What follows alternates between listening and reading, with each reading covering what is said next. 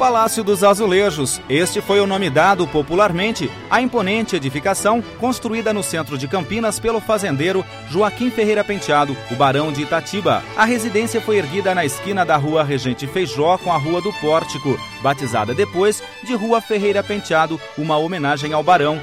A edificação foi inaugurada em 1878, numa época em que Campinas era conhecida como a cidade dos barões do café. O barão, segundo a historiadora Maria Joana Tonon, chefe do setor de pesquisa e divulgação do Arquivo Municipal de Campinas, era um homem muito rico. Ele e a esposa, Dona Francisca de Paula Camargo, eram donos de Seis Marias, áreas extensas de terras que depois foram divididas em grandes fazendas na região onde estão hoje os distritos de Joaquim Egídio e Souzas. Muitas dessas fazendas estão em plena atividade, como é o caso da Gariroba, Fazenda das Cabras e a antiga Duas Pontes, onde está o Hotel Solar das Andorinhas. Em 1870, Ferreira Velho, como também era conhecido, recebeu o título de Comendador Imperial da Ordem das Rosas, concedido pelo Império por seus serviços prestados durante a Guerra do Paraguai. O título de Barão de Itatiba, Joaquim Ferreira Penteado, recebeu de Dom Pedro I em 1882, durante a cerimônia da bodas de ouro do seu casamento com Dona Francisca, que também foi condecorada com o título de baronesa.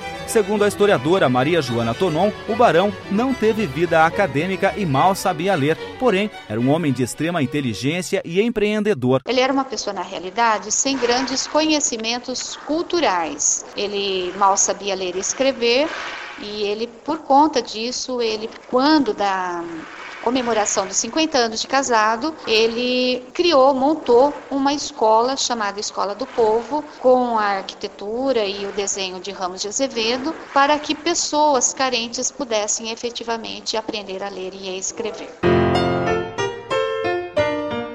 O prédio da escola criada pelo Barão ainda existe. Foi erguido na rua Regente Feijó, bem perto do Palácio dos Azulejos, e abriga atualmente o Departamento de Acolhimento de Pessoas em Situação de Rua da Secretaria Municipal de Assistência Social. Na fachada, pode-se ler a data da construção, 1880, e os dizeres ao povo consagra Joaquim Ferreira Penteado. O barão e a baronesa de Itatiba tiveram 13 filhos. A residência no centro da cidade foi construída para abrigar o casal, que já era idoso, e a filha Francisca. O Palácio dos Azulejos é uma das últimas edificações remanescentes da Era do Café na área central de Campinas. Foi construído em taipa e tijolos. Seus azulejos vieram do Porto, os cristais da Bélgica, o mármore da Itália e os lustres da França. As paredes foram recobertas com frisos coloridos e folhas de acanto.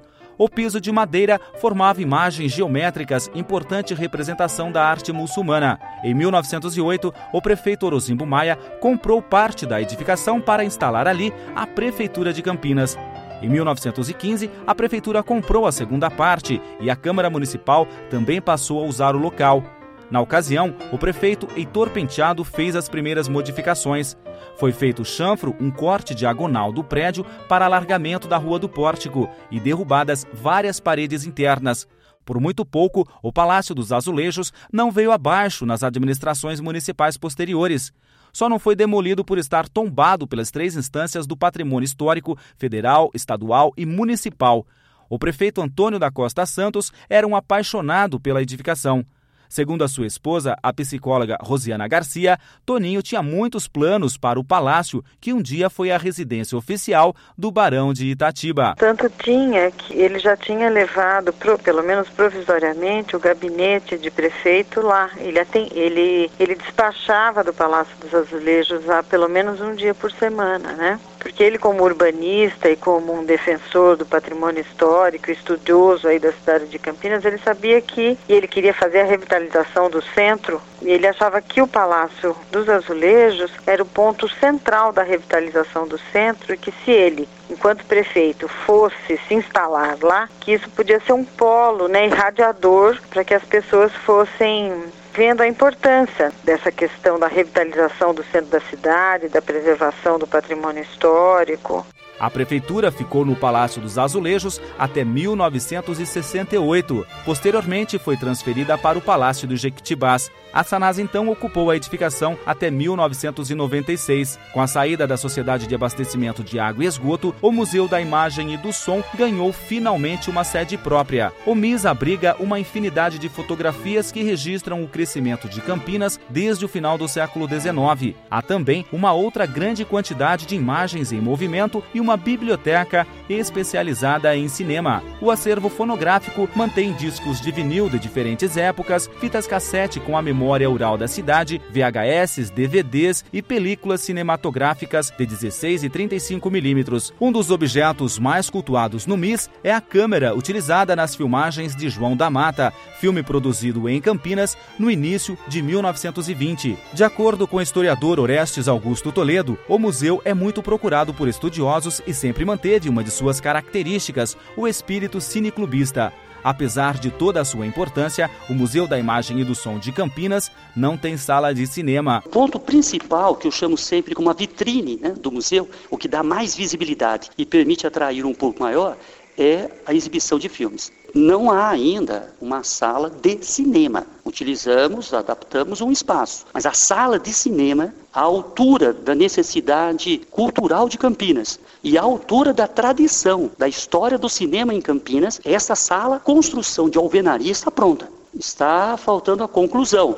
Para isso falta dinheiro mesmo, né? O investimento financeiro, né, o dinheiro público na conclusão da obra.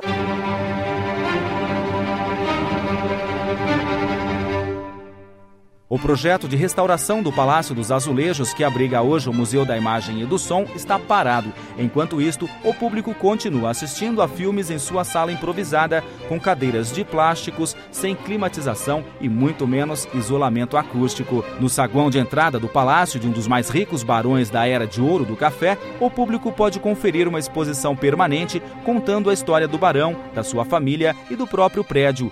Outras exposições permanentes e itinerantes compõem o cotidiano do museu.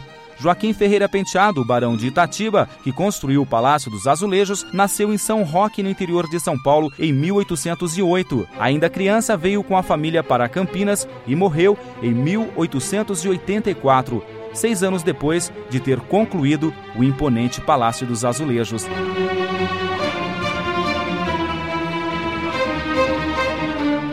De Campinas, Flávio Botelho.